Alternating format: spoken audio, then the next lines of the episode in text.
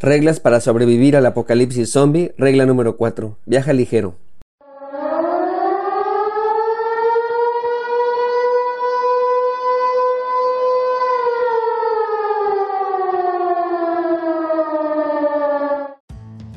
En el extraordinario libro del Principito hay una frase que me gusta mucho. Textualmente dice así, no se ve bien si no es con el corazón, lo esencial resulta invisible para los ojos. Es una frase extraordinaria. Sin embargo, ¿qué pasa cuando está roto nuestro corazón? ¿Cómo podemos ver si nuestro corazón está intoxicado? Nuestras emociones muchas veces nublan nuestro buen juicio, sobre todo cuando estamos lastimados, cuando estamos heridos y distorsionan nuestra percepción del mundo. Gracias a Dios que al igual que se sana automáticamente una herida en la piel, muchas de nuestras heridas emocionales sanan con el pasar del tiempo. Por eso mamá nos decía, no te preocupes, el tiempo lo sanará.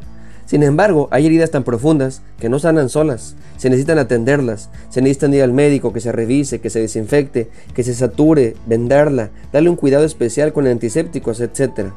Del mismo modo, las heridas emocionales muy profundas necesitan ser atendidas, no van a sanar mágicamente. Si no se atienden, también pueden infectarse, se pueden convertir en rencores o en resentimientos. Estoy seguro de que muchos de nosotros estamos lastimados profundamente y no lo hemos resuelto. También sé que las heridas más graves, las más profundas, son las que nos han hecho nuestros seres queridos. Y no porque sean malos o perversos, sino simplemente porque al amarlos tanto, lo que nos hagan se hace exponencial. Un abrazo regularmente es una muestra de amor, pero cuando lo da un ser amado se siente como una caricia en el alma. Un regalo siempre es motivo de alegría, pero cuando lo da un ser amado es un tesoro. Lo mismo sucede con los aspectos negativos. Al venir de la gente que amamos, nos los tomamos más a pecho. Las emociones se intensifican. Se dice por allí que la traición nunca viene de un enemigo, sino siempre de un amigo. Es cierto. Es imposible que un enemigo nos traicione, porque nuestras expectativas son prácticamente nulas. Pero de un amigo esperamos lo mejor y nos duele, porque le amamos, porque nos importa. Ese dolor que emana de una ofensa, sea cual sea, es una carga emocional que afecta nuestra vida y nuestras relaciones interpersonales. En muchas ocasiones, cuando se vive una experiencia particularmente dolorosa, las emociones toman el mando y dificultan pensar con claridad, nos ciegan.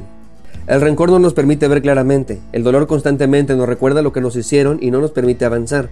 Llegamos a creer que la vida es injusta con nosotros, no entendemos cómo es que las personas que tanto amamos nos hayan hecho tanto daño. No nos cabe en la cabeza que se hayan comportado así con nosotros. Y entre más le damos vueltas, entre más lo pensamos, entre más pasa el tiempo, el sentimiento crece. La rabia aumenta de manera considerable. Queremos destruir, que sufran, deseamos venganza. Queremos que ellos sientan lo mismo que nosotros hemos sentido, con todo y con intereses. Esa persona, tarde que temprano, tendrá que pagar por el daño que nos ha hecho.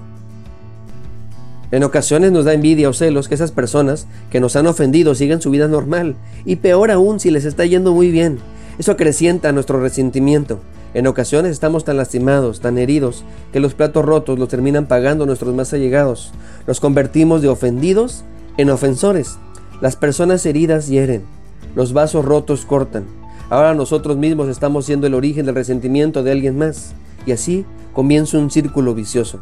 Estamos tan lastimados que vivimos con la espada desenvainada. Estamos listos no solo para vengarnos y hacer justicia, sino para no dejarnos nunca más de nadie. Esto me recuerda cuando Pedro sacó la espada quería defender a su maestro. Se trataba de un acto imprudente, pero justificado, por lo menos para nosotros lo es.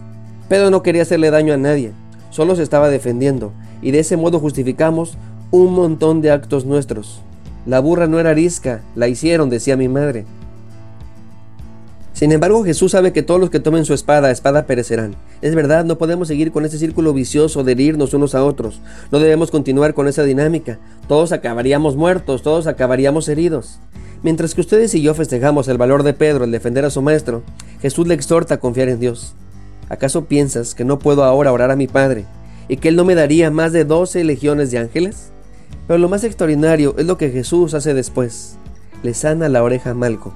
Eso es precisamente lo que nosotros tenemos que hacer, sanar.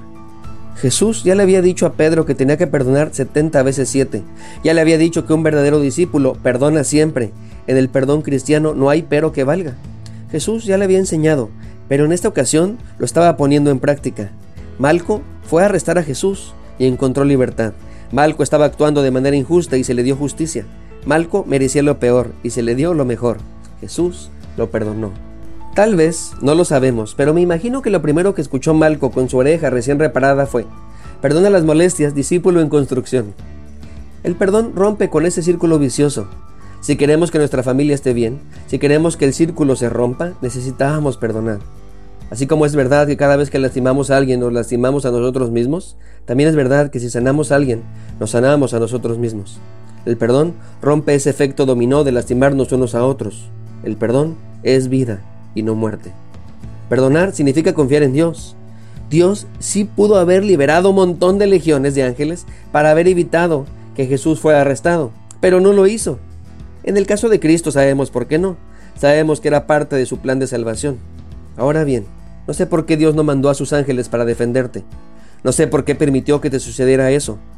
No sé por qué tuviste que pasar por ese dolor. Lo que sí sé es que Dios te ama mucho y ese dolor es parte de su plan, aunque no nos guste. Si no fuese así, no hubiera mandado miles de ángeles para salvarte.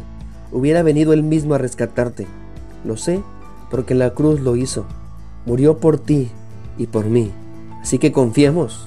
Perdonar a quien nos lastimó también es entender que nosotros necesitamos ser perdonados. En esta historia no solo Malco experimentó el perdón de Dios, también lo hizo Pedro. No sería la última vez que Pedro se equivocaría. Más adelante, negaría al Señor tres veces. Jesús enseñó en el Padre nuestro, perdónanos como también nosotros perdonamos a los que nos ofenden. El perdón nos regresa a la vista que nos ha quitado el rencor. Pedro no logró ver la voluntad de Dios.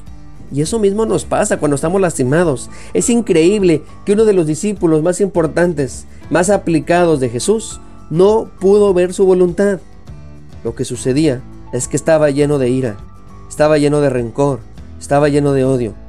Cuando eso pasa, cuando las emociones están a flor de piel, no podemos ver claramente su voluntad. El rencor hace que nos concentremos en el ofensor y no en el Creador.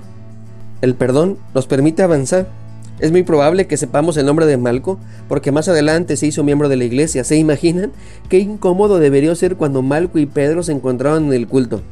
Algo así como esto. A ver, hermanos, pónganse de pie los que nos visitan por primera vez. Adelante, hermana, díganos cómo nos se llama. Yo me llamo Lidia. Y qué bendición, ¿y cómo conoció a Dios?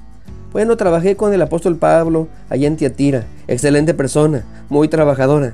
Muy bien, bravo, bienvenida, hermana. A ver, usted, el de allá, ¿Cómo se llama? Yo me llamo Malco. ¿Y cómo se convirtió, hermano?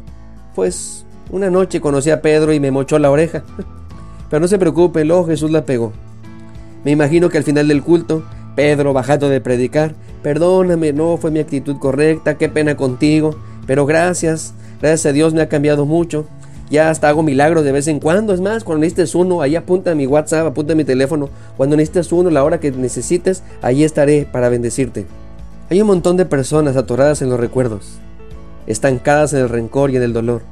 El perdón permite que avancemos, que no vivamos estancados. El perdón nos puede liberar de la pesada carga en la que se ha convertido el resentimiento. La intensidad con la que se vive una carga emocional no tiene que ver con la magnitud de lo que nos sucedió, sino en cómo este suceso es vivido por la persona, a veces tan intenso que se presenta físicamente como colitis, gastritis, afecciones dermatológicas, intestinales, cardíacas o respiratorias.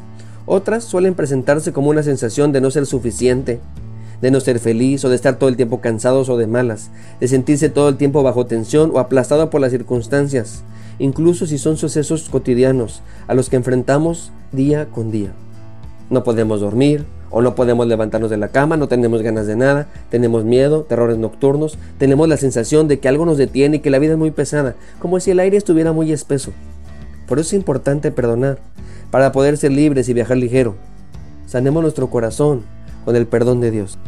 Perdonemos, no hay pero que valga. Recordemos 70 veces 7, aprendamos de Cristo y sanemos porque no se trata de señalar a los demás como los tóxicos, se trata de permitir que Dios nos sane a nosotros, se trata de sobrevivir al apocalipsis zombie. Soy el pastor Alex Cunillé y estaré orando por ti y por tu familia.